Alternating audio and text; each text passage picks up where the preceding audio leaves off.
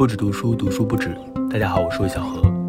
今天的节目，我请到了我的一位朋友司荣允来聊聊诗歌这个我一直不太能够读懂的领域，当然也要来聊聊他最新的诗集《遇见你，而后有悬崖》。这本书是司荣允继《年轻人请忍受一下》之后的第二本正式出版的作品。诗集收录了他在2018年到2021年创作的百余首诗作。我和苏荣大概是在二零一四年认识的，但是我一直都没有向他请教过诗歌方面的问题。今天正好问了很多我一直以来颇为困惑的问题，也第一次知道了他的少年往事以及什么是赤子之心。那么下面就让我们一起回到这个夜晚，来聊聊诗歌。非常欢迎思荣来不止读书，然后一起来聊聊他的新的诗集。思荣允先和大家打个招呼吧。我是思荣允，不止读书的朋友们，大家好。我和思荣认识也很久了，第一次见面你还记得是在什么时候吗？周庄啊，夜里大家一一排人在那个没有人的古镇的马路上面，就是卖正步是吧？对对，我还挺 想回忆一下那个场景的，就是它对我来说还挺重要的一个时刻。因为我我手上还有你这本当时送给我的那个诗集，二零一四年的十二月二十七号，也就是差不多离现在正好八年。那个时候什么活动呢？就是文艺联盟的一个聚会，就是公众号刚刚兴起的时候，当时还没有太多的商业化，然后很多的人都比较个人。郑燕琼他就组织了这个活动，当时我还在公司上班，不知道你对我是什么印象？反正当时我就觉得哇，怎么还有这么多文艺青年？因为我自己当时在深圳的生活当中，其实很少遇到这种文艺青年，大家都是在搞钱。那个场面其实让我挺震惊的，特别是每个人都精通绝技，大家坐在那个酒馆当中，啊，表演才艺的时候，我心里很慌，我一个什么都不会。当时你是一个什么状态呢？当时一四年我是刚到上海来上班儿，一四年我是夏天来的上海，然后正好是刚来上海就是半年，其实生活也还没有稳定。当时我还记得我是住在浦东，每天就是要上班要过江。那时候是在一条吗？还不是一条？哦，对对，就来上海就是在一条上班。哦，然后就是晚上也加班加到很晚。我就记得第一第一年的夏天，我我我。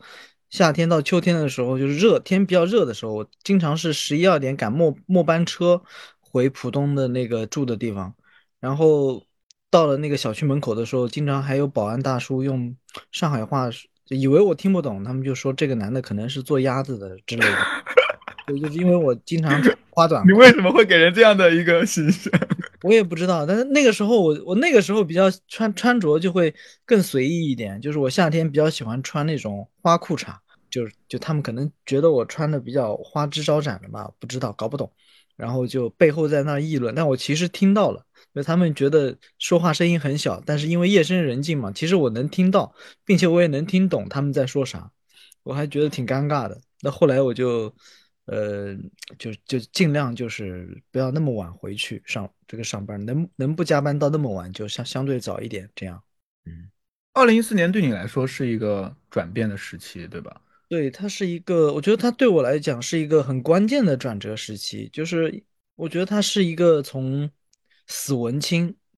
转向一个开始有了一些这种社会身份，有了一份相对稳定的工作，并且。很大一部分程度上是把自把自己比较全情投入到这份工作，而且这份工作当时在开开始的时候，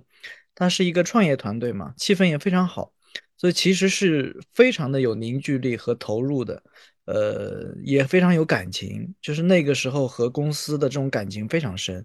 就几乎就是把公司的事当成自己的事在做，嗯。那你之前就你刚刚说是第一次一份这么。正经的工作吗？你以前之前的工作，实际上呢，第一，它就是年限不会有这么长，因为一四年到一条这个工作差不多持续了有七年吧。就是之前的工作呢，可能一两年、两三年的会有。另外呢，就是我觉得像像之前的工作，它不会有那么强的认同感，就是嗯，做的事情和自己想要做的事情，它之间的这种差别还是挺大的。更多时候呢，还是一个。我还是为了去想，感觉是想找一个轻松一点的工作，然后自己可以有更多的时间去阅读和写作，所以那个时候也做了一些奇奇怪怪的广告公司的一些文案啊、策划啊、社区活动策划呀，还做过 HR，还做过还做过 HR，还做过物业经理，就是管了几十号人，保安、保洁，在北京的一个党派中央民主党派的中央办公楼做整个办公区的办公楼的一个园区的一个这个物业经理。那个时候就是一个简单说，就穿着西服管保安、管工程，就看到我，大家他们看到我都都管我叫经理的那种。嗯，太神奇了，就是和你的形象完全完全不一样。对我手上有北京市注册，就我我有国家注册物业物业师的这个证，还有北京市项目经理证。就那个时候这些证还算是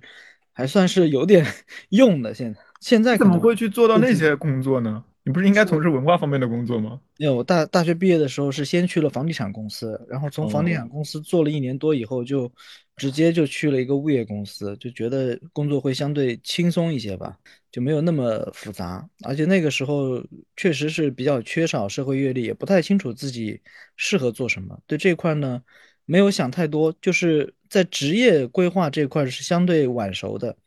更多的就是其实就是想多读书、多写东西，就是在这一块会花更多的精力，没有那么认真的去考虑职场的事儿。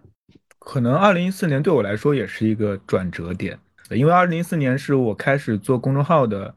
第二年，然后那年冬天，实际上公众号也不大不小，然后也没有什么商业化的东西，就自己也还在上班。后来第二年的话就辞职了，就成了一个所谓的自由职业，就生活完全滑到了另外一个水域。我觉得那次聚会对我来说一个小小的鼓励，就是看到还有很多人都活得那么的自由。呃，对我也是有一点激励作用的。嗯，在那个时候，因为你自己做了这本诗集《谁与我跳舞谁就迷途》，然后还有你的一些那个拍的照片，我记得我走的时候还就是递给我在车上。那个时候，你经你就已经开始出具这两个身份了，就是诗人和这个摄影师嘛。呃，那个时候其实摄影还没有开始。做没没怎么做摄影，就那个时候是我是一三一一三年左右才开始，刚刚开始拍照，拥有了自己第一台相机。当时我还印印印象很清楚，用用了一两个月的工资去买买了一台相机。买了什么？买了一台那个宾得的 K 五，呃，还不是一个全画幅的，就是一个数码的单反。那个相机现在目前现在已经被我就用坏了，大概按了二十万快门，那台相机已经废了。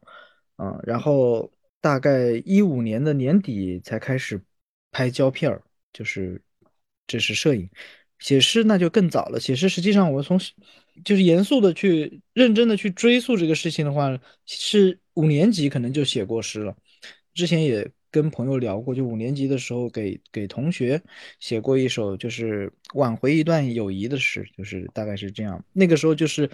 呃。你要说那个诗写的怎么样，他就写的不怎么样。但是他我觉得他是一个触发点，这个触发点就是一个感觉像生命当中第一次波动了一个机关那样，就是在我心，在我心里头触发了那个事件。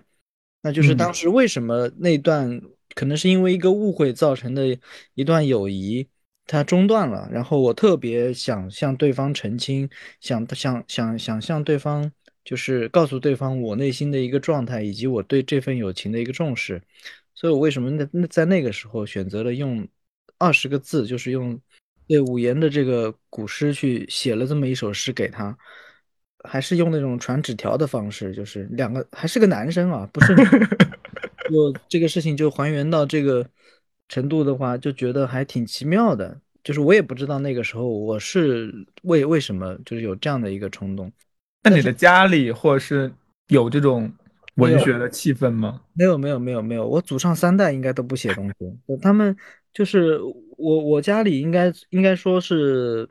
往上几代，他们都是手工艺者，就是做这种呃锡匠、银匠、工匠，就这一类的，就是匠，也是这种匠人。那我也问过我爸，我说，哎，这个爷爷他们这个呃水平怎么样？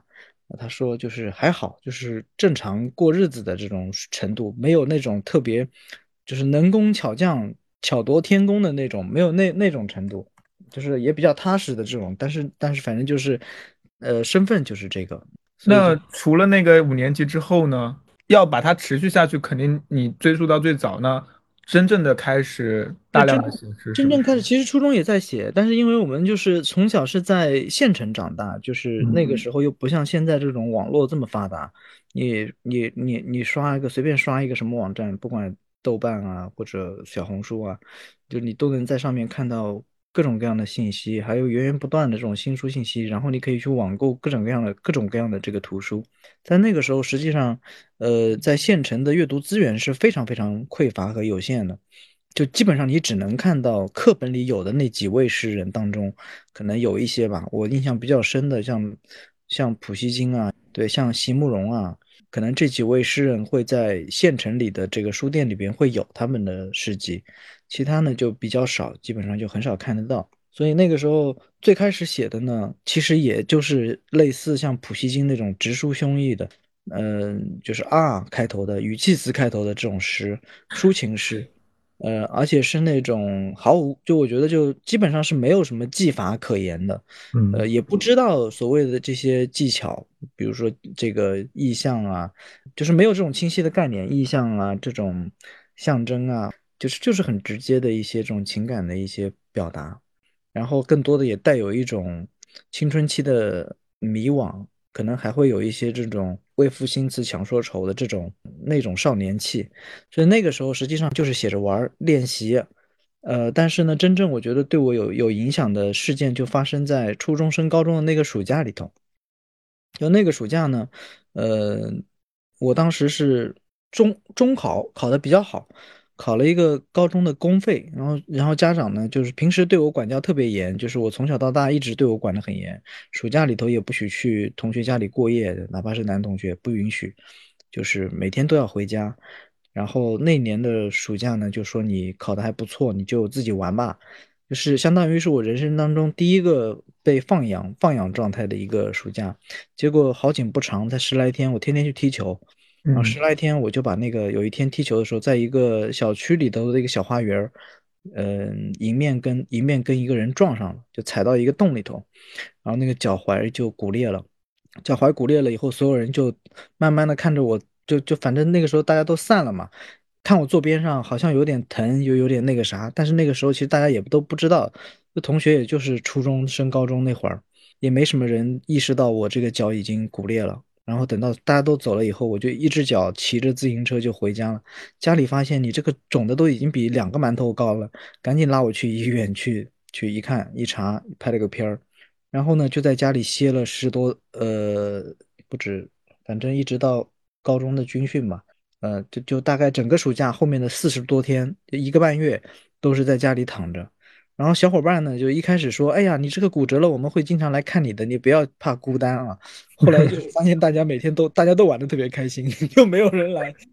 就没有人来来来来来探，就是来探病，就这种。然后我就那个暑假就是我人生当中，我觉得算是第一次被强行被被一个事件抛到一个孤独的状况里。因为爸爸妈妈白天也都是要去上班的嘛，然后你说平时的话，可能就是周末或者放假在家，但这种长时间的，因为这个身体上的不便，就导致一个人只能在家里边也出不去，也这样出去也没人陪你出去，对吧？你得有人架着，你得拄着拐，就在家里待了好多天。然后那段时间，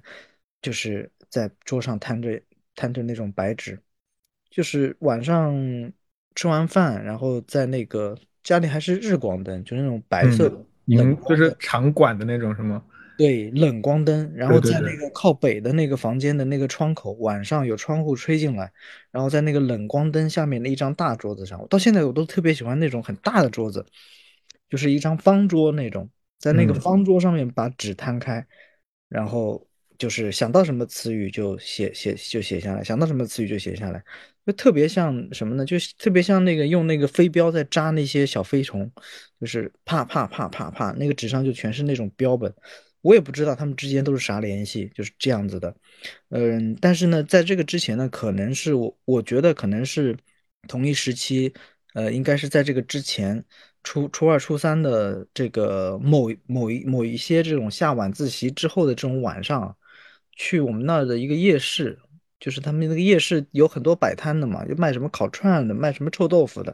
然后卖衣服的，然后也有那种书摊儿，但是很少。我印象当中只有两个书摊儿，就全部在那个夜市的那个头上面，就一一个路灯下面摆着一个书摊儿，上面全是旧书，就你得趴在那个地上，在那个书摊里边找书。我印象特别深，就在里头找到过两到三本台港文学研究，在那个台港文学研究上，就就很像，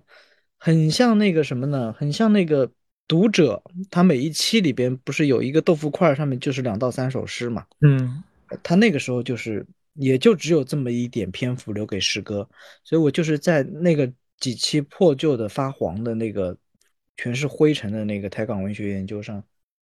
因为真正在那个书摊上买书的很多人会去买那种猎奇的，就是什么破案的、什么情爱的、什么这些的。是我像我这种看纯文学的就特别少。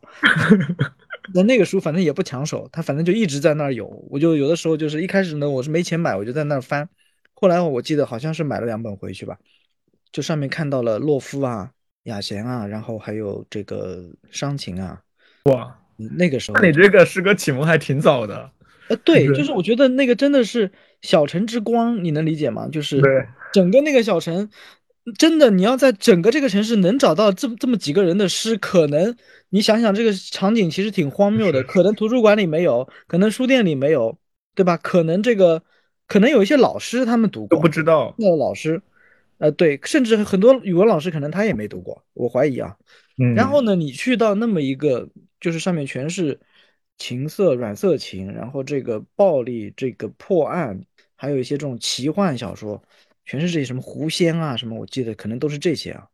然后都在这个书摊里边找到了那么几首诗，它真的像小城之光，就这种感觉，就突然被这个光照到了，我印象特别深。那个时候我还把这些喜欢的诗都摘抄到一个本子上，像洛夫的诗，他写那个石榴的那个很经典的意象，包括像我应该是在那个时候也读也读到了这个如歌的行板，所以像这些，我觉得就是机缘巧合，但是它也吸引吸引了我，我那个时候就觉得哇。这这这个风格，这种强烈的这种风格化的东西，哎，我之我之前是在课本里，在在课堂上，或者在这种有限的阅这个书书籍上是看不到这些东西的，就一下子我就觉得超现实主义。那个时候所谓的超现实主义，现在再再去看洛夫的诗，可能也不会觉得有那么好。那雅贤和伤情，我现在还很喜欢啊，但是在那个时刻，他是真正的是对我有启蒙和影响的。嗯，就我我我我我就。推断我那个暑假里，因为这种孤独感产生的这种这种创作方式，或者在那个时候就瞎胡闹，就在纸上乱写，写出来的就像彩，就像有点像这个长臂猿，就就就就就在这个树枝之间跳飞，自己甚至都看不到那个轨迹，那个跳的轨迹，也不知道为什么从这儿就跳到了那儿，就可能上上一秒还是月亮，下一秒就可能是个什么，这个这个这个。这个昆虫，然后从昆虫在下一秒又可能跳到大海里去了，就是这种跳的特别跳跃性特别强。我觉得它是一种，就是还是一种训练吧，潜意识的这种训练，就自我训练，就自己想要去尝试，想要去，也不能说是模仿，就是。那你那个时候对诗已经有意识了？对，我觉得是那个时候是对诗开始有意识的，就是在那个时候。因为其实回想我自己的话，如果我初中的时候，我除了知道课本上的东西，那些东西是诗的话，和诗完全不会想到生活中和诗有什么关系，就是好像只认识古诗，现代诗都不大认识。对，那个时候就就是包括高中的时候，我印象也很深，就是呃，高中的时候是在呃，我们我们当时是苏教版的课本嘛，苏教版的课本它外面有一本那个，应该是有一个推荐阅读的那个叫什么，我已经忘了，反正就不是课本，是课本语文读本的。配套的一个读本，就是那个读本，它相当于是一个延展的东西，是在那个读本上读到了北岛，读到了寒冬，读到了这个于坚，呃，应该还有翟永明，就是读到了这一批中国当代的这一批诗人的诗，可能还有顾城吧，我忘了，反正就是当时有个五六首诗，那那那个也算是，呃，我觉得也算是一次这种启蒙，就在高中的这个呃读本上，就是课外读本上。读到过，再有就是可能我印象当中，可能高中的时候买到过一本聂鲁达，聂鲁达的情诗，嗯，呃，还有波德莱尔，这些就高中的时候买到过一本很很小开本的一个波德莱尔，就大概就是一个相当于现在的这个口袋书一样的，封面我记得是一个非常阴阴郁的这个油画，就是画着一个那个阴郁的女人的侧面的肖像。就是那你就可以接入那个世界吗？嗯，比如说像聂鲁达还是相对容易接入的。波德莱尔呢，我大概知道这是一个很不一样、能量很强的东西，但是我那个时候还不太能够，就是接入那个世界。但我知道这个东西能量场很强，嗯，就它很它它里边有很多这种黑暗的能量，在那个时候呢，就是嗯，你会觉得说是你一下子进不去，但是确实有，我觉得它也有冲击，它是带来了一种冲击。刚刚回顾了这么多，你其实其实从初中之后就和诗歌还蛮有亲近感了。但是我们都知道，就是很多人在十几岁的时候都写诗，但是工作或再长大一点，就慢慢的就离开了他。成长之后，或者是进入大学毕业之后，他还一直都保存着这个习惯吗？还是他发展的越来越成为你生活中的一个更重要的部分了？对，我觉得他是，他是，他是一直在发展。并且曾经一有一度，就是我当时工作之后，呃，特别是到北京的那几年嘛，一年可能都能写两三百首，最多的时候可能三四百首都有一年，就导致那个。那你一天要一两首啊？对对对，那个时候就是因为又年轻，然后自己又选又选择了一份这个呃不是那么忙的工作，本本来就是想留更多的时间给自己创作啊、阅读啊什么的，所以就是真的也就是无。无有的时候会无所事事，有的时候会比较闲。你会有尝试过或你觉得使用文字的其他的形式吗？还是你一开始就觉得诗比较适合你？我我好像从那个时候开始就从来没有动过念头，说我写小说或者写啥，就一直反正还是就觉得写诗比较适合我，因为可能我觉得我很多的这种创作就是会更多的比较即兴，它比较就是一瞬之间的这种感受。呃，由这些东西催生出来的一些这种灵感比较多，它不像是一个我要去完整的在纸上建构一个这种世界，更有叙事化的，更有一些这种呃情节，或者说是更多的去针对某一个人物进行详细的这种描绘的东西，这些可能它在我的我的这个精神世界里边，它还是相对靠后的，就是对那块相对没有这么敏感吧，所以就是一直就是写诗。然后在写诗的过程当中，我也觉得这个事情不枯燥。我觉得还是设置了挺多这种这种需要去挑战的这种门槛的东西。就是比如说呢？比如说我会有的时候会写一些不太一样的，比如一开始其实写了很多那种所谓的叫棺材题啊，棺材题就是 就从上到下每一行字数都一样哦，一模一样的那种。那后来我就开始开始找找自己的这种。节奏有有些可能就是三三行一节，四行一节，然后有一些呢也那个时候也写过所谓的十四行诗啊，就是很早的时候，但是就是可能不会严格的去压那个十四行的那个韵，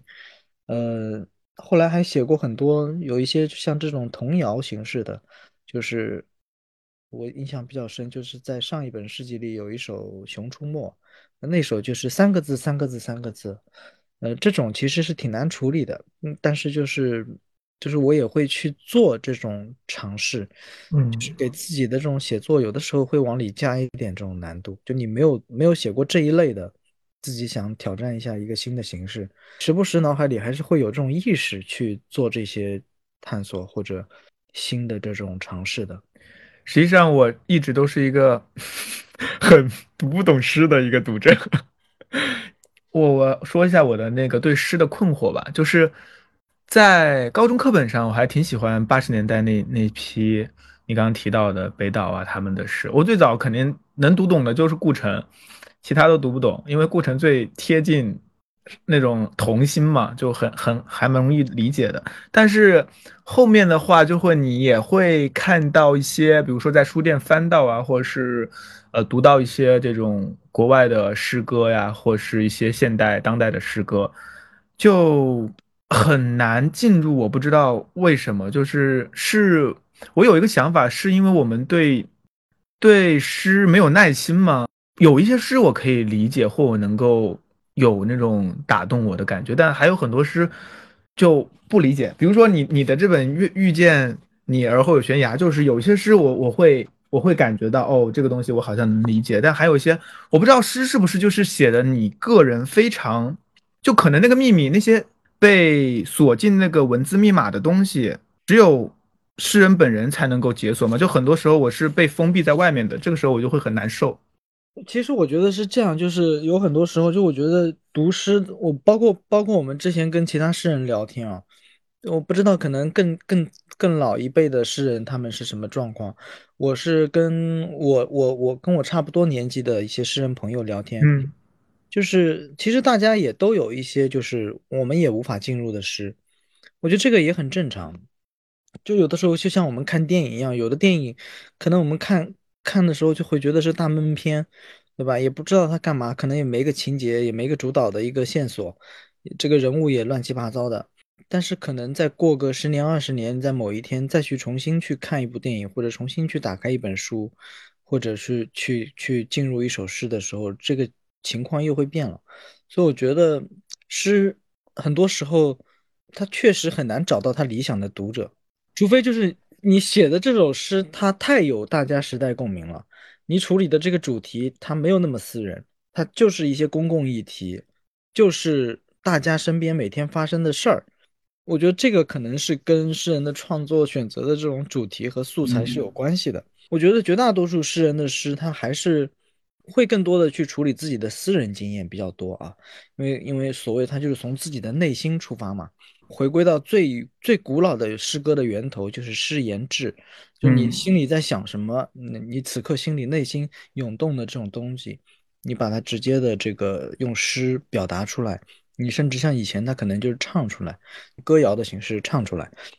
忽然释然了，就是我忽然想到了一个点，是不是我们从小的接受的教育有关？就是因为我们。中国是个诗歌大国，然后我们从小就接受了非常多的诗歌教育，而那些诗歌教育的话，每一首诗都让我们去了解诗人的生平，了解他在什么时候写下了这首诗，然后都让我们非常透彻的理解了这首诗，以至于我的印象当中，诗就一定要理解它。然后我遇到我理解不了的，我就很困惑。这这是一个误区。就我我自己读诗也会有有也会有，就很多诗是没有办法一下子去理解的。甚至你可能对一对一个某一本诗集，你对你对他的诗非常感兴趣，但是你未必会对这个诗人感兴趣。嗯，所以就有的诗人你会特别感兴趣，比如说比如说像我读诗的过程当中，哎，我看到兰波，我就很愿意去了解兰波的这个生平，因为首先他的生平比较有趣，他也对有一些这种。呃，戏剧化的这种呃人生的这种命运转折的东西，嗯，包括他的这个成长的环境啊这些东西，甚至你你可能比如说里尔克他的生平，可能也会愿意去看一看。但是也有很多诗人，就是你看完了以后，你不会对他的，你可能你翻了他的一些诗，你不一定会对他的这个生平啊、他的经历啊有那么强烈的兴趣，你可能也没有那么多的时间去把每一个诗人的这个背景搞搞搞一个背调，对吧？所以更多的时候，我觉得读诗。你如果遇到自己特别喜欢的诗人，可以去了解了解他的生平，就我觉得这个还是对你去去更全局、更深入的去了解他的诗作是有帮助的。但是还有很多时刻呢，我觉得诗它是真的就是用来感受的。就像你对对面有一个人，他对在对你唱山歌，你你要去听他唱唱歌的这种他的这种情感，在这首歌里表现出来的那种状态，你要去听他的这种是情感是高兴的还是怎么样，还以及。他的这种声音和整个这个周围的环境、山谷的环境回声、天气的阴晴，呃，包括气温的高低和和你在这里有没有风吹过来等等这些，它其实我觉得很多的部分在于感受，就是而且这个感受不要求你马上就能够对它有感觉，不要求你马上就能懂。你就比如说我们有的时候去看一些这种戏剧，比如说我记得我之前去过国外。我也曾经像盲人摸象一样跑到法国的电影院里去，法国一个小镇阿维尼翁的这个电影院影院里头没有字幕，法语电影，我完全不懂法语，但是我看完了全场，就是我未必懂他那个情节，未必懂他那个那个那个所有的故事都发生了什么，这些人物之间的有些具体关系我都未必搞得清楚。但是整个他那个电影的这种氛围感觉，包括它里边的这些人物的喜怒哀乐，呃，包括他们在一些这种很关键的时刻，人物与人物之间关系的这种对峙和这种关系，我觉得我是在里头能够体验到的。但我那天看的很开心，就我也没看懂，但是我看的很开心，就是有这种状态是很好的。对他有很像是这样，就是你把自己，呃，我觉得还是把自己有一个很松弛的态度。你才能去进入一段一段这个呃经验嘛。我觉得是这样的。我刚想说的就是，我忽然好像觉得，可能是因为从小的教育，让我们把每一本诗都扒干净了，所以好像遇到不懂的就不对，自己过不去自己那关，然后就很抗拒了。反而是其他的一些意识流的小说呀，哦，那个东西你可以可以把它放在一边，你去感受它，就或者是怎样就好了。好像对诗反而会有这样的一种一种状态，这个是需要我自己去去改变的。确实，我只能读懂少数的。一些诗，就是我还是要强调读懂这个事情。就，呃，有一些诗就是和我的距离比较远。那翻译这个问题呢，一个诗的不同的译本，你就会发现完全讲的都不是同一个东西。对，就是翻译，我觉得是百分之百，就是会让你，就是你没有办法原汁原味在他那个母语的环境里边去感受它。就这个东西，你很难去还原了。即便是最优秀的译者，他也只能做到就是接近，或者说是，嗯。我觉得他可能是某种程度上是站在了，就是这个这个非母语，就我们的这个立场上去去为我们设身处地的去考虑我们如何去理解，嗯，那个文化那个语境里头的那么一些诗。即便是这样，还有很多，因为在语言的这个，我觉得在不同语言的这种转换的过程当中，它有的时候真的还并不一定是它这个词语或者句子的意义意思本身，它更多的还有的就是它。它的这种，就语言本身，它所带有的一些这种节奏，这种节奏啊，或者说是有一些这种韵律啊，嗯，还有就是这些韵律，在它的那种文化里头，它它可能是有一些传统的，那这种东西它是很难翻译过来的。那我们读这些诗的时候，读的是什么呢？嗯，我觉得我自己就是经常会写这样的评论，就是这个诗我读完了挺好的，但是我恨自己不会不会这门语言，就是 会会经常有这样的一个一个一个懊恼。比如说我们去读排句，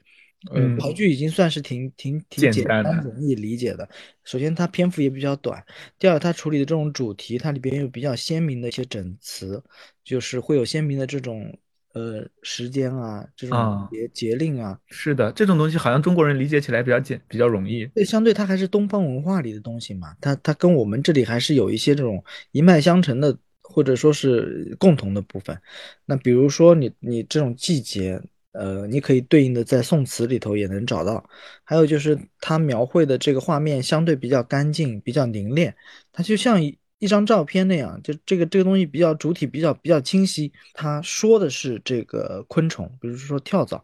他讲的就是跳蚤，他不不太会有这种让你去跳开它，或者是让你去被受干扰的这种障碍。这个上面就相对比较那个一点。即便但是即便是这样，你依然在翻译牌句的时候很难体会到牌句本身的那种韵律。它的那种几个音节几个音节，还有很多这个排句的时候，你去看它那个，有的时候一句话里边都会有几个，有一点像我们这种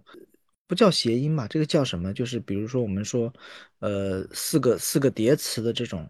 押头韵的，或者押押一个尾韵的，一下子想不出来一个这个这个对应在汉语里的一个某一种。对，就但是就是在日语里边，它其实有挺多这种的，所以它读出来的时候，实际上真的如果说是用日语读出来的时候，它的那个感觉也是会比较奇特的。就是我每次在看牌剧的时候，我也恨不得恨不恨不得就自己会，或者就旁边有一个会日语的人在旁边念给我听，就是我就我就恨不得这样，因为这个里头它就是你要去在原文里头找它的那种音韵，有的时候会会比较有意思，会很好玩。好像前段时间时间有一本，呃，蓝色封皮的那个乐府文化还是纸上造物做的一本书，诗歌手册还是叫什么？它就是讲这个英英语诗歌的这个韵的。那有一些就是很有意思，比如说他那个，我记得就是讲到那个弗罗斯特的那个脚步，就有一首诗，有一首诗里边有几句那个脚步声近了，它是两次重重复嘛，他把那那那个那一句话重复了两次，然后这个。但它第一句和第二句之间的这个意义是有所有所更迭的。就第一句，它讲的还是一个现实层面的这个脚步，然后讲到第二句的时候，它就变成了人生这种向死亡走去的这个脚步。它有这两句的英文，然后你再去看那个韵的时候，你对这个脚步声的这个理解就就会更就会更透彻了。他把声音加入了他的这个文对。英英语有的时候我们还是可以读几句的，对吧？还是会读的。所以在读他那个英文原文的时候，你就会发现那个韵和那个脚步声，它就是慢慢的会形成一种这个节奏的变化，就真的好像就是这个在赶路的人的这个脚步声的这个声音就出来了。有的时候你也不能说是玄学，就是它确实存在。就你还是要尽可能多的，就如果有这种可能啊，如果你本身学语言或者对语言感兴趣。呃，你又想对这这个这个英美文学或者是其他语言的这种诗歌，嗯，去去去体验它的这种美感的话，我觉得学一学语语言，然后再去还是有必要的，还是有这个，还是挺好的。我觉得诗歌好像一直都是这种文学皇冠上的明珠啊，这种，但是事实就是现在读诗的人又很少。当你还没有出版的时候，和你有书出版之后的这种感受有什么不同吗？所以从创作的角度，实际上它还是没有太多的一个变化，但是你可能会面对更多外界的一些，呃，就是外部的一些这种，我觉得可能你听到了更多的声音，在现在这个网络信息这么发达的时候，其实也很，我觉得很少有人能够做到他不去看、不去这些、不接触这些信息。这个有，但是有一些人就是，比如说自己到山里去住了，断网不上那个啥，对吧？这个还是有，但是比较少。绝大多数人，特别像我们生活在城市里的人，嗯，你说我完全不去看网上的评论，或者不接触这些东西，我觉得还是还是挺难的。就是可能一段时间内可以，那你你不可能永远不看。但看到的时候呢，有的时候就会去去有一些这种外界的一些干干扰。就是你的诗可能因为出版出来了以后，它变成了一个在市场上流通的东西，所以有各种各样的人会对它有各种各样的评价。有一些你能接受，有一些他也很真诚，他跟你在探讨，觉得你写的不错；有的觉得你写的不太好，嗯，或者他不喜欢，那他也能提出他比较真诚的观点。但是还有很多，就是我会觉得就是，啊，就是挺冒犯的。就他可能甚至都没有认真读，或者他只读了其中的一两首，他觉得不喜欢，他就会用某种很，我觉得甚至是挺侮辱人的那种方式去去给你评个评评评论一下。就这种情况，我觉得有可能会多多少少的还是会对后面的写作带来一些影响的吧。当然，我现在我也没有去明确的去去去去感觉。这个影响是会向哪个层面上？但是我我还是挺期待，就大家能有更多的真诚的这种交流。可以说写的不好，或者你不喜欢，但是我觉得可能如果你能提出一些这种这种有有建设性的这种这种论据的话，我觉得可能还是会比较好，大家可以去探讨。哎，就关于这个好不好啊，这个东西，其实我就会发现，好像当我来去看一个现代诗的时候，实际上我是没有一个标准，或是没有一个框架的。这可能是自己读的太少。然后同时，比如说我们去读这种古诗的话，其实你读一遍，你从声音上就能够感受到它。然后当然现现在是可能你也能，但是这个东西就弱了很多，格律的东西，或是它的规则变得那么自由之后，反而你不知道。到底什么样的才是好的，什么样才是不好的？诗歌的这个文学当中的这个地位如此之高，那诗歌它到底是什么东西呢？我们期望在诗歌当中读到什么？其实有很多诗人，他们个人风格还是挺鲜明的。比如说，你去读，你去读辛波斯卡的诗，你就我就能读懂辛波斯卡的诗。辛波斯卡的诗，它是其中一类诗，它是。以非常非常日常的一些东西，对对，我就只能读懂辛波斯卡、黄灿然这一类的啊。对，黄灿然老师的诗也是，就是他也是从日常进入的，入的比较多。他们往往是从，而且他们有那种叙事的感觉或者场景感，就让我好像能够进入。还有一些呢，可能他和历史对话吧，那个典故方面我就完全进入不了。啊，你说的是那种些古更古典的，他们他们会用很多这种。呃，神话啊，或者这些这些这些经典里的一些东西的，嗯，我觉得就是，首先就是你你你得去接受一个现实，就是什么样的诗人都有，写什么诗人写什么诗的诗人都有，这是一个最基本的事实。也就是说，你比如说像布莱希特这种，呃，他写的更更具有这种历史年代的一个共同的声音的东西，但是呢，他也会，他这个声音他也不是用那种。广场上的这种大喇叭喊出来的，他依然是一个个体，在用他个体的叙述，只不过他叙述的这个东西后面是包含了一代人的共同经验和共同的东西。并且它里头有一些反抗的声音，嗯，它有它有对时代的反思，有批判，有反抗，有为不幸的人发声，这些它都有，所以它其实背后是有那种巨大的这种，我觉得是有一种悲悯和这个反思的一个情节在。然后你再去看辛波斯卡，就我刚才也说，他也有悲悯，然后他也有对这种时代的体认。以及他从一个个体，从非常日常的这种像显微镜一样，把这个生活当中的某一些这种，呃，纤毫毕现的东西，就呈现在抽丝剥茧一样，就放在你面前。正因为他把这个过程呈现的那么完整，所以你非常容易去理解。有一个形容词是这样的，他是一个真正的诗人。当我们在这样说的时候，那个真正到底是指向什么东西呢？诗人他身上最重要的特质是什么？什么样的东人才能？被称说哦，他是一个真正的诗人，而不是那种哦随便写写啊，或是呃我也不知道怎么形容的这样的诗。这个因为这个说法我没有听说过啊，就是我没有听，对我没有听，至少我没听谁在跟别人说，哎，丝绒是丝绒允是一个真正的诗人，就我没听说这个说法，就是呃我也不太清楚，就是这种称呼，这这种称呼它本身包含了我我揣测一下，可能是我觉得可能就是至少是有一个。有一个分野的要素，就是我觉得他是不是具备诗心？那诗心又是什么呢？诗心是我觉得还是一种发自内心的去，就是为诗歌这个，就是为诗本身去去发一些声音，就是发从自己内心去找到这个声音去发声。其实不太像是我为了写一首诗去完成一个东西，完成一个作品，或者说我要去为写而写，就是我觉得他还是更多的是。为自己或者他的这个主体，就是是一个更鲜明的一个自我，或者是一个自我所代表的一个时代的群体这样子的。而且我确实没有听过这个真正的诗人这个这个称呼啊，就是就是在这个现实生活当中。但是我倒是听过一个，就是我们我其实有一之前我们有一个诗人朋友叫钟放，他呢是已经去世了好几年了。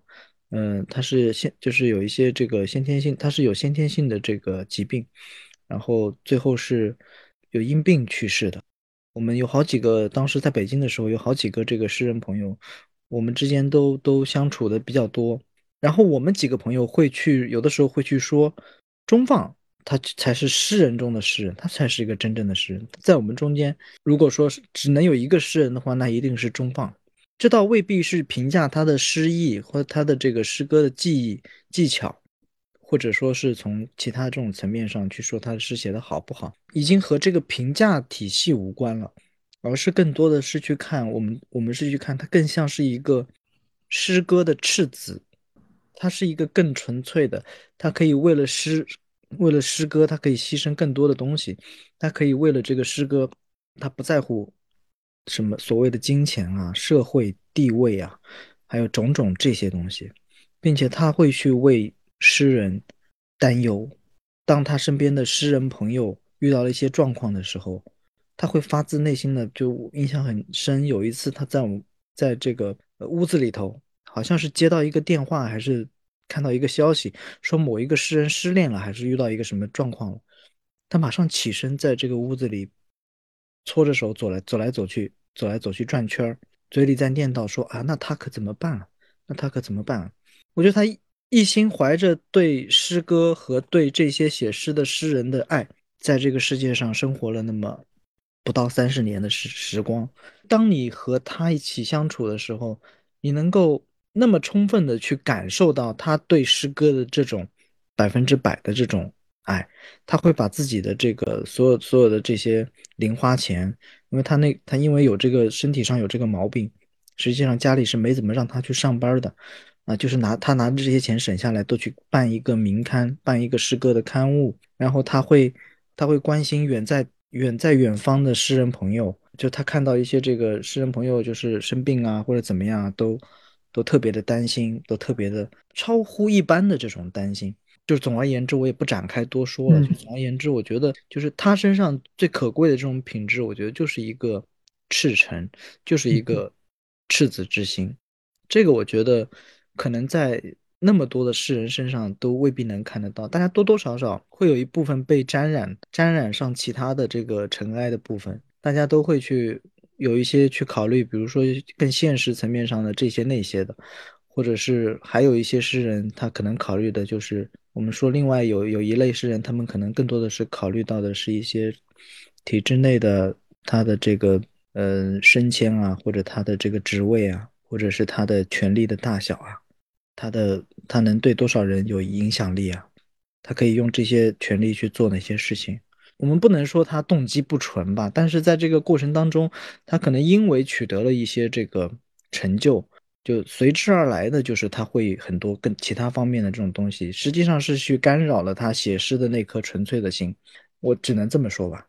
这本新书当中，实际上收录了你最近四年的一八一九二零二一年四年的诗歌，对吧？嗯，这四年你的生活的变化大吗？其中有一个是辞职，应该还挺大的。那在此之前呢？这本诗集和之前的话，年轻人请忍受一下，有什么？你自己觉得话有什么区别吗？我觉得区别还挺大的。首先就是就是第一点的话，就是上一本诗集实际上是，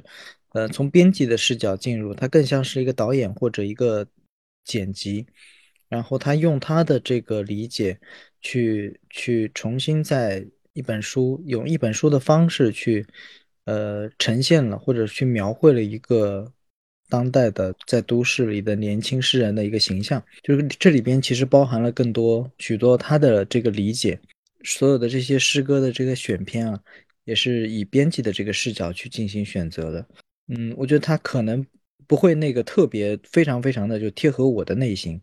但是我又觉得那样处理的方式也很妙，就是他是以一个第三人的视角。来进行这个选择和这个编辑的工作，他最终他是更像是一个有一个人站在这里把这个诗人介绍给大家的这种感觉，所以这样子我觉得他也相对比较贴合贴合这个这个这个这个嗯时代的一个这种感觉，就是你一个大家这个能够看到的一个年轻诗人，他大概是一个什么样子的呢？我给大家介绍一下，是这样子，然后又经过了他的这种。我觉得他算是他的一个二次创作吧，所以我觉得那那样也挺好，就以那样的一个方式和大家见面是挺好的。因为有的时候你不会，你不会觉得，就是当你自己站在面前的时候，自我介绍的时候，你好像也很难一下子把自己介绍清楚的这种感觉嘛。就是有人帮你做了这个工作，即使那个形象不完全是和你相符合的，但对，但是把你介绍，是相对客观的一个这种，它还是有多了一层客观的这个这个这个在。所以我觉得，就可能如果我自己介绍，我可能介绍了半天，别人都未必能够准确的 get 到。或者我比如说放我自己选诗的话，我可能选了比较很多偏内心状态的。那作为一个陌生人、陌生的读者，他见到你的时候，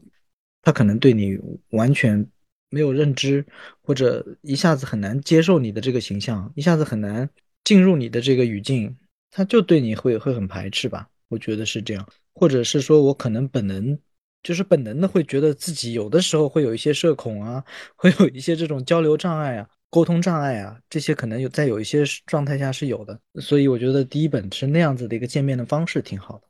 那第二本的这个，我觉得它相对也不能说是因为有了第一本的这个基础之后才调整，而是说，嗯，第二本我们在编辑的编辑这本书的时候，有有和编辑有讨论过，我们觉得。这四年实际上发生了那么多那么多的事情，它对于我们所有人其实都挺重要的一个四年。可能我们在过去的二十年里边没有经没怎么经历过像这四年经历过的一些事儿，对吧？所以这个四年它相对是一个，我觉得它是一个相对比较完整的时空的一个状态，它也能够呈现出我在这个四年当中的一个生命状态的一个切换。就包括我，我中间也会有两段诗语，那也是有原因的这个诗语，所以就是把这些东西全部都很完整的保留在了这本诗的文本里头。你可以在，比如说有几个月不写诗了，然后你再看到我几个月之后写的第一首诗里边，它有很明显的就是我要去和已经感到有些陌生的语言重新建立联系的一种尝试和努力，它保留了一些这种深色感。那这种深色感就像是。刚刚骨折恢复好，拆掉石膏下地走路还不能蹦蹦跳跳，但是已经在做一些这种尝试的状态，有一些小心翼翼，如履薄冰。因为我看就感受得到，好像二零二一年的诗占到的比例要大很多，就是在数量上它可能比前三年要多，它可能占到了这个体量的三分之一有。那是这一年确实写的比较多吗？对，这一年写的比较多，然后今年写的也比较多，但今年可能就如果有有下一本的话，可能就只能在下一本里呈现了。而且今年因为我在上海，也在上半年也是在家里边待着，就被封了半年嘛，所以就我觉得今年的诗可能对我来讲也是挺重要的。但是这本书因为它是编辑到去年截止到去年年底的，当时在组稿的时候就是编辑到那个那个时间点了，所以就没有把今年的再加进去。然后这个四年就是，其实是在这个之前，就因为一四年，也就是说我是去年二一年的，严格来讲是去年二一年的夏天辞职的。那也就是说，在此之前我其实还是个社畜。所以，所以当时呢，从北京到上海之后啊，有那么几年，我当时也跟朋友开过玩笑，我说我某一年的时候，我突然看了一下，我说我每一年诗写诗的这个数量。以三十首每年的这个速度递减，那本二零一四年的那本诗集，全是二零一三年的，就就有三百首还是多少首？对对对，两三百首，就那个时候特别多。然后来上海之后，就每年少三十，每年少少三十左右。后来我到了二零一七年还是一八年，反正就是到了那一年的时候，我我一看，我我一看只剩三十首了。就不能再递减了，我再递减了我就零手，然后就会觉得就是会，我觉得他会对自己的一个状态有反有反思嘛，就是我觉得还是说，呃，因为工作的这个状态，就是很多人可能确实这个也是很很很比较好理解，就是因为你有了稳定的工作之后，你确实要把很多的精力放在工作上，然后工作比较累了之后，射出的状态之后，你的自己的这块的东西是被是被压缩的。包括那个时候，我会觉得说自己写，有的时候会经常在这个半夜里边去写诗，就是忙完一天的工作，忙到很晚很晚，在那个时候，可能我不想马上去睡觉，我想写一首诗再睡。那这个就很像是一个我要用我要用去写一首诗的这个方式，去和那个巨大的被吞噬的那种那种那种东西去做做做做对抗，或者我要去在这个里头去非要去挖出一块东西，在这这一块东西里边喘息一下。我就得在这个里头抓住自己的那部分确定性的东西，就是这还是我，我还没有被你这个巨大的、巨大的这个机器吞噬，也不能说是仇视工作，而是说在这个是在这个被吞噬的状态里头，自己还是要试图更多的去保留一部分自我的那个更自我更底层的那个东西，这个就是前几年的这个状态，然后到了后面以后就开始自己就开始调整状态了。就是这里头比较值得反思的，就是很多时候就是累了，就是不想动了，就是偷懒了，就是生疏了，确实存在这个状态。那后来就觉得说，哎，不能这样，自己要调整状态。不是不想写，是因为灵感也有很多，全部都堆在那儿，就是没有没有及时的去整理、去去收纳、去去处理这些素材。哎，你说的这个挺有意思的，灵感有很多都堆在那儿，是怎么堆在那儿呢？就是自己会有一些什么备忘录啊，那个时候还有很多的这种。手手抄的笔记本背在包里，就经常在上面写一些这种碎片，或者有的时候早晨四五点钟睡醒的时候想到几句诗，爬起来把它写在那儿，就这种其实就是灵感。他一首诗的创作过程，他可能有一两句放在那里，可能要过很久，你才会重新把它补或者是重写，把它弄完整。要对，要看它有没有发酵。就有些它放在那就永远放那，不会去写，就是一个过去的死掉的灵感。就是，甚至有的时候你再去看的那两句诗，你觉得这两句诗其实挺好的，但是我已经回，我已经无法回到当时想到这两句诗的时候那个状态，或者没有一个新的状态能够唤醒它。就如果说，哎，比如说我今天又想到了一个感受，和我当时写这两句诗的那个感受是是一致的，是一致的。我可能就会去处理这个、这个、这个、这个、这个经验、这个感受。那如果说我觉得那两句诗我现在毫无感觉，我当时想到，当时觉得很兴奋，当时挺自嗨的，哎，但是事后一看，这个感受很很普通、很平凡，或者一下子觉得很陌生，就像做了一个梦，你怎么也想不起来一样，你都很难再去处理这个经验了。就是这种情况还是挺多的。那你辞了职之后，你的生活真的有特别大的改观吗？你是说生活还是说创作？生活和创作，生活可惨了。生活就是对每个月在上海的成本特别高，对，就是就是先先吃了几个月自己的这个积蓄，自得其乐的搞了半年的创作，然后啪一下就被封了半年。对，上半年就挺惨的，上半年整个在家收入一到五月份收入两百元，就是特别惨，就只能封在家里边。呃，多看书，多多写东西，多写多多多多那个啥，就当是闭关修炼了。但是，一出来到六月份一一放出来，就疯狂的接各种活儿，去出去 干干活挣钱贴补家用。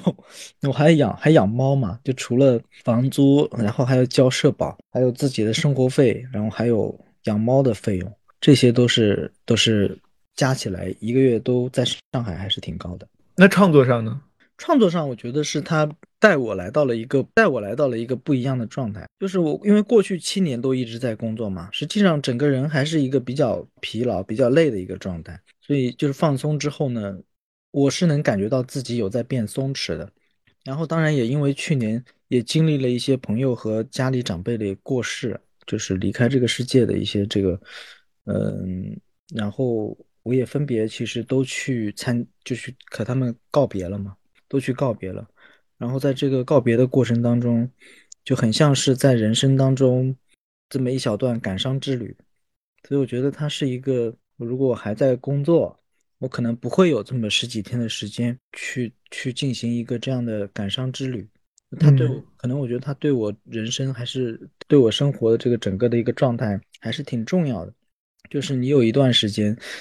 不管是从内心还是从现实当中，你都可以去走到那些地方。比如说那个时候去北京，还见了很多的老朋友，他也是感伤之旅的一部分。就某种程度上很害怕，特别是在现在这个时代，你就会觉得如果能见，一定要去见一下。就是不管怎么样，也不是说怕谁出意外还是怎么样，就是因为你你这个有的时候动辄说不见，可能十年都未必能再见上一面，因为各种因缘。基于各种这种巧合，包括这两年发生的这些种种的隔绝啊，然后各种延误啊、取消啊，就让人和人的这种关系就进入了一种，就是我觉得就我特别珍惜这种和朋友见面的机会，就是如果去到一个城市，我都还挺想见一见这些很多年没见的朋友。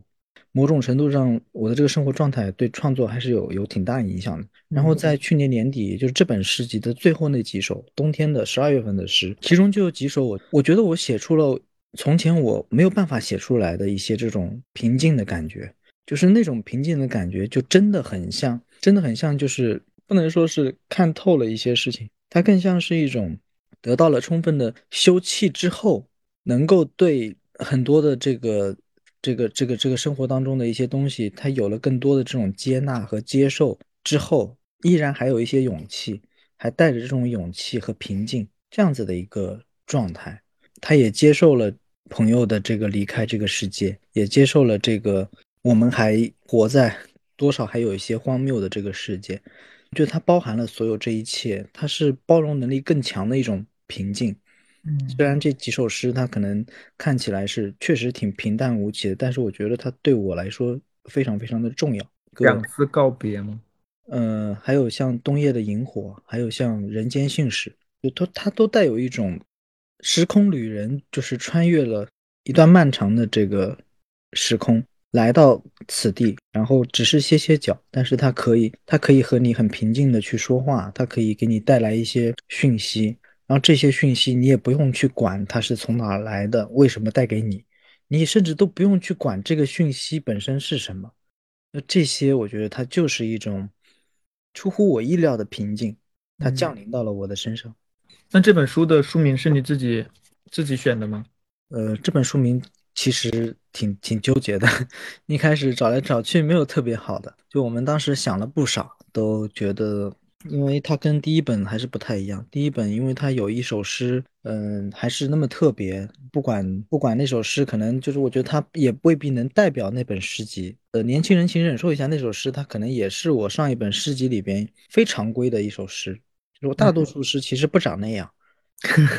其实大大多数诗不长那样。而且那首诗的诗名，我觉得它某种程度上过了这么这么几年以后。就是很容，其实挺容易带来一些误解的。就很多更年轻的人，他没有经历过那几年，或者没有没有在那个时候看到那首诗，他们现在就会觉得你凭啥教育我忍受一下？但是其实我并没有这种规训啊，或者说去教育大家啊。我自己其实，在那个在那个时候，在那个状态下，我也是承受了很多的这种和大家一样的东西，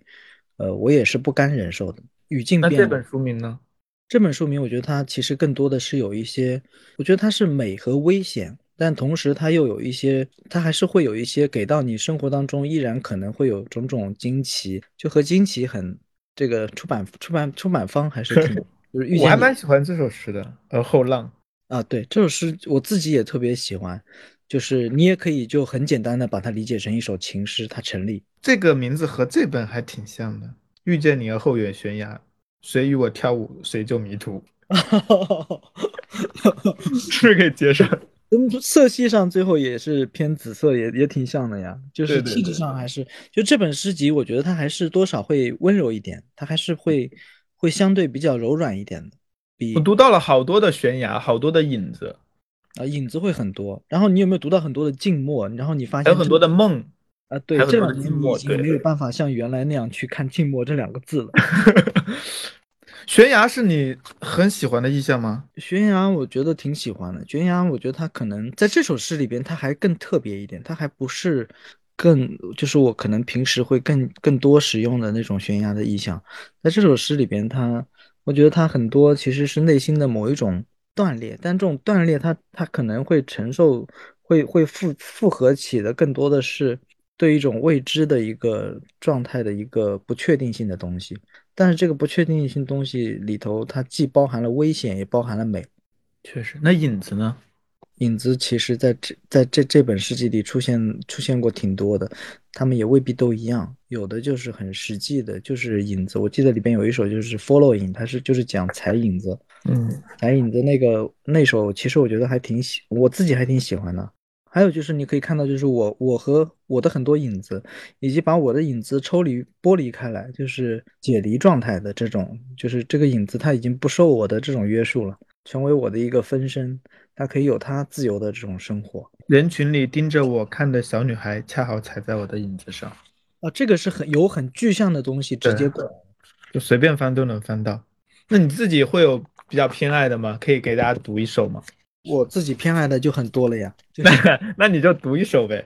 我我其实也蛮多蛮喜欢的，或者这样，你选一首，然后我选一首。先读一首这这首呗，而后浪，然后再读一首在静止房间里的早晨五点钟。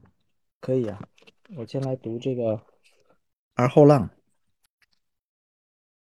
而后浪，遇见你。而后有悬崖，而后有夜晚与夜晚之分别，有烛火惺忪和万物生长，有凋零。而后有百种颜色，千种变化，超然人群之外，有独立的两人宇宙。而后有失落，有困惑，有纠纠纷纷。而后有四季之外。新的四季，有长，有无常，如梦，如死灰。烟雾里蔓延至萧索，而后有注目消逝事物的可能，而后有肇事者逃逸，而后悔，而后海，而后浪。二零一九年一月二十二日，另外一首悬崖七十八页，这个里边也有悬崖是吧？在静止房间里的早晨五点钟，不能更接近了，就召唤大雨。如果驱车，就制造一座雨中悬崖，就在阻燃的芭蕉树前面，深深把火焰扑灭。是在一块中空的冰的内部，因无法呼吸而渐渐瘦弱下去的火焰吗？房间里的演奏刚刚止歇，左思右想，对着空气说话，挥舞着气团，隐藏在周围可塑的黑暗里。空气中游来几条小小的、小小的热带鱼。尾巴上绣有你的名字。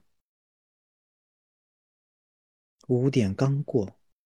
就听见远方某处鸟的歌谣与渡轮的鸣响。此地为内陆，附近并无河流。二零一九年三月二十二日，感觉有这个时间的戳印，还真的挺好的。对，就是其实你看这个，我我的诗集从最早到现在啊，基本上它都保留了这个时间的这个创作日期，就保留了这个时间的印痕。然后其实在这本里头，就之前和朋友聊的时候也会发现，这里边有很多的这种，一个是时间，一个是人物，一个是地点，嗯，包括他的写作的城市或者某个这个地标性的东西，他们就更像，就特别像是。在这四年的一个时间流，就之前我说这这本诗集它的特殊的点是它这四年的一个完整度、完整性嘛。然后这个完整性又是一个时间流的方式，所以你能实际上跟随着这四年的一个一个个体的生命的流动，去抓住这些浮标、这些锚点，我觉得这个还是挺有意思的。比如说在很多的诗里边就有苏州河啊，有大理呀，有这个。呃，北京的奥森台路哪里啊？北京，北京的金台路和奥森，但金台路这一首它是写记忆当中的金台路，因为我原先二零一三一四年的时候在金台路住过，所以就就就有很多这个时间的坐标，就是二零二一年的九月份那个时候就就比如说有在北京的这个快速路，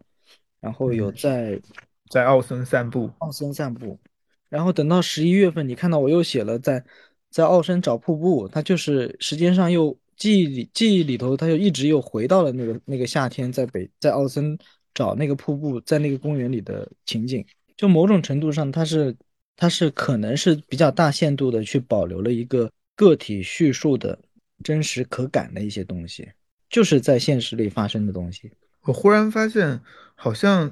很多自然当中的意象。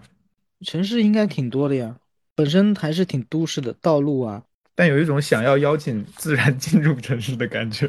那肯定是，就是就是我这我最近这些年也会比较多的关注，还是蛮关注自然的东西的。包括就我之前也提到，就是我今年上半年在上海这个居家期间，就有段时间我就不想通过手机去看时间了，我就而且就经过一段时间之后，就是我就会。和自然的一些生物钟的东西就取得了某种这种默契，啊，比如说有段时间我每天夜里看书，看到三点四点，甚至到五点，然后每天到三点五十七就不到四点的时候，第一声鸟叫就就会，因为我家前面有一条河，然后他们就是这种水禽啊，很早就开始叫了，三三点四就是不到四点，差不多三点五十七分左右，你就会听到第一声鸟叫。然后慢慢的到了四点出头，你就会发发现是哎两两到三种鸟都在叫，然后再往后就是鸟类大会，就是很多鸟在开始叫，所以你你你你通过这种辨认直直接听到这个声音，实际上就已经可以知道时间了，嗯，基本上还挺挺挺准确的，就是他们还是挺守时的，所以我觉得对，所以我就觉得挺好的，就是有的时候也不太需要被这种科技。或者被这种东被时间、被钟表、被被手机捆绑住，还是能找到一些，包括天光，它就是从这个窗户外面开始慢慢进入室内，你可以通过这个天光的变化去大致的去判断这个时时间的流动，就这些都还是挺美妙的部分，就是你在和自然在尝试建立一个连接，而且毕竟在。整个这个大自然当中，人只是其中的一环嘛，人只是这个链条当中的一环嘛。你会，你其实是和这些所有的这些生态都是彼此之间都是有就是密不可分的联系的。最后，我忽然还想到了两个问题，本来都想结束了，就是你现在摄影还在拍吗？拍呀，我自己天天就是只要出去，我还是背着相机在拍。但这个呢，也也是摄影，就是分两部分了，一一部分就是我自己的这个创作部分，就我还在拍一些胶片。现在胶卷就特别贵嘛，但是我前几年就还好，我囤了有两三百卷，所以就是佩服一下自己有先见之明。就是有很多胶卷，原先特别是彩卷，原先可能就是十几二十块钱，那现在买的话都是一百块钱左右，就是它有些翻的都是五六倍。就是这么夸张吗？对，堪比理财产品，就是完胜绝大多数市场上的基金经理，囤的太少了。对，但就是，但是还是买的太少，就自就就是，但这也没办法嘛，就是，嗯，呃，之前就是那前几年，就是每每每每个月，有的时候想起来了，或者发了工资了，或者干啥，就买点胶卷啊什么的，就囤着。但现在有很多胶卷也过期了，过期了以后，但它依然还能用嘛。所以就是一方面还还在拍这个胶片，然后从去年，那你胶片拍完了就会洗出来吗？还是放在那里啊？呃，冲出来嘛，就不会不一定会放大，因为我家没有暗房，但是我买了，就是家里有那个暗袋和那个冲冲洗的药水，有显影罐，所以我现在黑白的胶卷自己拍了就自己在家里自己冲，然后我也买了二手的扫描仪，就可以在家里扫底片，这个也是从辞职以后。去年夏天开始自己在家里边，呃，就以前我是都是寄出去冲嘛，我觉得这些也也都还挺好，你能够完整的去看到胶卷是怎么，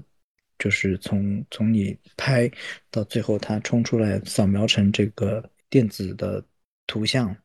你是从什么时候开始拍胶卷的？一五年年底啊。为什么？七年啊，就那个时候就是自己对摄影就是感兴趣了嘛，感兴趣了以后觉得老拍数码也不是个事儿。就还是就你你就感觉你你这怎么怎么说怎么形容呢？很难形容。就是你你对这个事情感兴趣了，你就很想知道它以前是啥样，所以就开始动手去拍胶卷。区别大吗？你觉得？我觉得还是挺有区别的。就是数码的数码拍照啊，这些这些东西，我现在数码是用来干活，所以我接的这些活很多都是摄影的活。哦，现在是摄影在变成了你的工，就可以养活你了吗？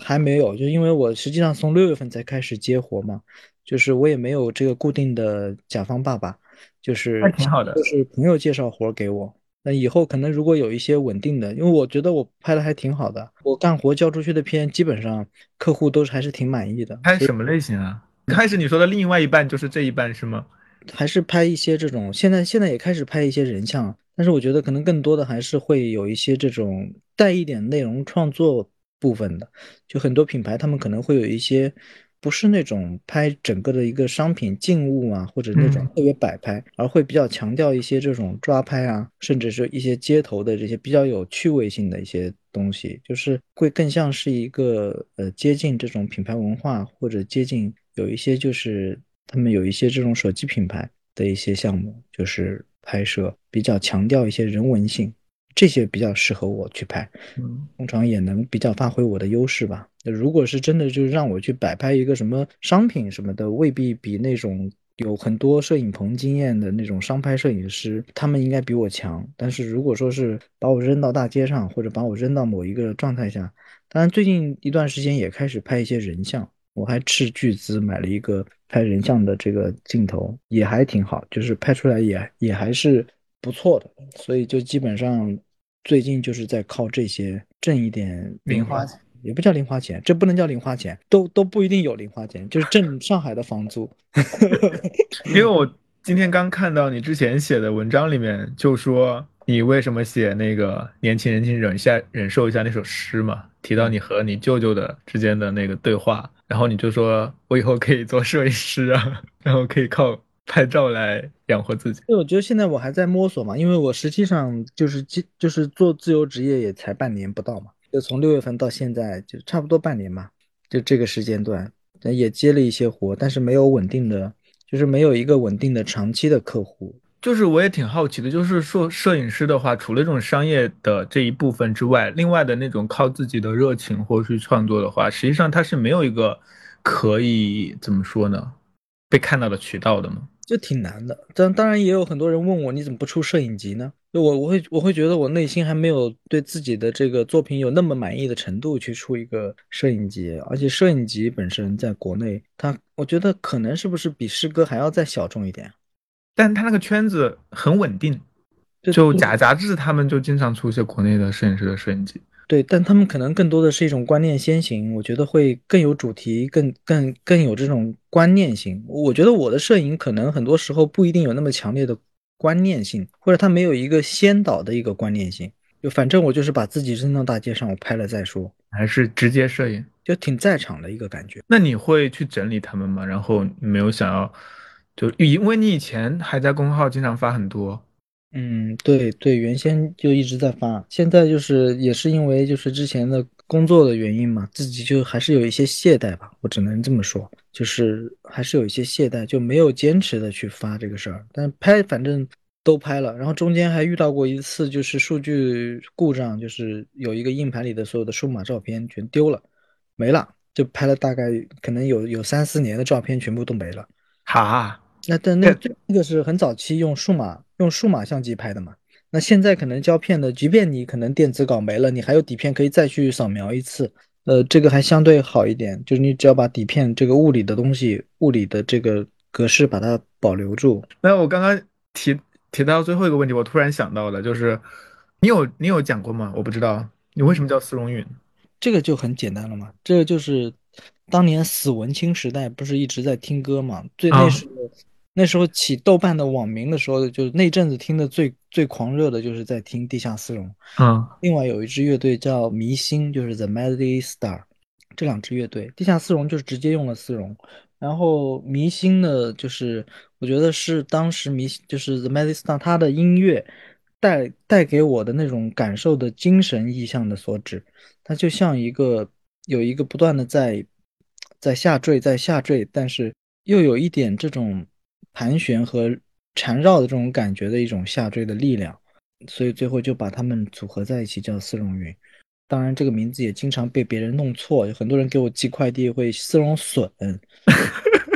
丝绒林、什么什么绒绒云、什么就丝绒笋，最后被他们被朋友就戏称就是变成一种很好吃的食材，就是那个丝绒和笋变成那个笋尖的那个笋。但是我感觉这个名字和你的气质还挺搭的。好像因为这个名字好像就有点暗色调的感觉，然后我第一次见到你就是穿的黑色的，啊，对我还是到现在也是暗色调。然后之前有一个哦，对，之前有一个朋友的孩子，就是小男孩，十几岁的男孩，他问他妈妈，他说：“哎，这个这个这个人他为什么要叫丝绒陨？是不是说他是用那个丝绒做成的陨石啊？就是砸下来砸不死人的那种？”我觉得这个我觉得也挺有意思的，就某种程度上它是包含了那种。呃，神秘的外太空的这种东西，但是诶，它又有那种很柔软的质地，我觉得这个这个其实还是我挺喜欢的。好的，解答了我的一个长久的疑惑。那都没好意思问我吗？对对对，为什么叫魏小河啊？啊，我为什么叫魏小河吗？这个就是因为我姓魏，小河就是我之前是翻字典翻到了一个河流，不是那个稻禾的禾苗的禾，然后我挺喜欢这个音的。然后有个诗人不叫洛伊河嘛？我觉得伊河也挺好的，但是我又不想要跟别人就是这个河。但是呢，其实小河也有一个歌手，但是加上我的胃嘛，感觉它的颜色我也挺喜欢的，蓝色的。我叫了这个名之后，反而确实好了一点。我以前有一个更加文绉绉的网名，就很糟糕。我曾经也试图换名字，然后就就就很不成功，就不叫不成功，就大家都习惯叫我丝绒丝绒云了。对啊，身边人都这么叫了，我改也不太好改。你说我改个啥？我我我我我好多年之前曾经试图改，然后就在我就印象很深。当时和我刚才说的中放，我的那位已经去世了的诗人朋友，当时在北京的这个西坝河的这个路边上的公交车站，然后我跟他说，我说哎，我要不改一个笔名嘛？他说你想叫啥？我说叫笔录，什么笔录？他说什么笔录？是做那个笔录的那个笔录吗？我说不是，就是笔笔此。就是由此及彼，那个彼此彼此的那个彼，彼处的大陆就叫彼路，就是那一块陆地啊，彼路。他说这个，他说有一个朋友，那个谁谁谁，白宇，上海的一个民谣音乐人，白宇家的那个狗叫舒比，那就跟你这名字特别像。然后我觉得特别出戏，你知道吗？就我就觉得每次完了，我不能叫这个名字，我以后叫这名字，中方得笑我一辈子。就是他他看到我这名字，他就会这个想到这个史努比这条狗，然后就。想想，算了，就就就对，到这个地步就可以了。这个名字挺好的啊。对，其实很多人后面不叫网名或是笔名了，直接叫原名也挺好的。你这原名也挺好的。我这原名还是算了，不叫了啊，不叫了啊，咱们不叫这个原名。好的，好的，好的。那今天的我们就聊了一个多小时，也可以了。今天你应该挺忙的，呃，晚上我们这么晚还在录，祝你新诗大卖啊！大家如果。听了我们聊这么多的话，还听到现在的话，我觉得一定要去买一本这个才行，要不然白瞎你听了一个多小时。遇见你，而后有悬崖。谢谢小何，也借小何吉言，也希望有更多的人能，呃，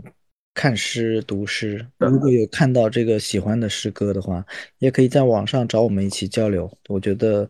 呃，诗还是一个，就是还是一个挺挺现代、挺当下，大家可以有一些这种产生一些共识性和共通性的东西的。嗯，也许也许一首诗它很难找到。就可能在这个世界上很难找到一个真正能够和他有共振的读者，但也许你就是那唯一的一个。那我们今天的节目就先录到这里了。我每次都不会开头和结尾，希望大家如果想要听到更多的关于书的内容，或是和作者的一些聊天的话，可以赶紧订阅一下不止读书，然后我们之后关注不止读书，然后。呃，也是二零二三年快要来了，就是也希望大家一扫二零二二年的种种不快和阴霾，和这种嗯各种各样的这种呃大家度过的这些渡劫，对吧？嗯，既然都渡过劫了，我们所以所以我们觉得就是二零二三年都希望大家有一个美好的一年，不止读书的朋友们，生活也不止读书，那当然除了读书之外，还要有更好的生活。非常好，这个结尾比我好多了，那就到这里，拜拜，就到这里，拜拜，拜拜。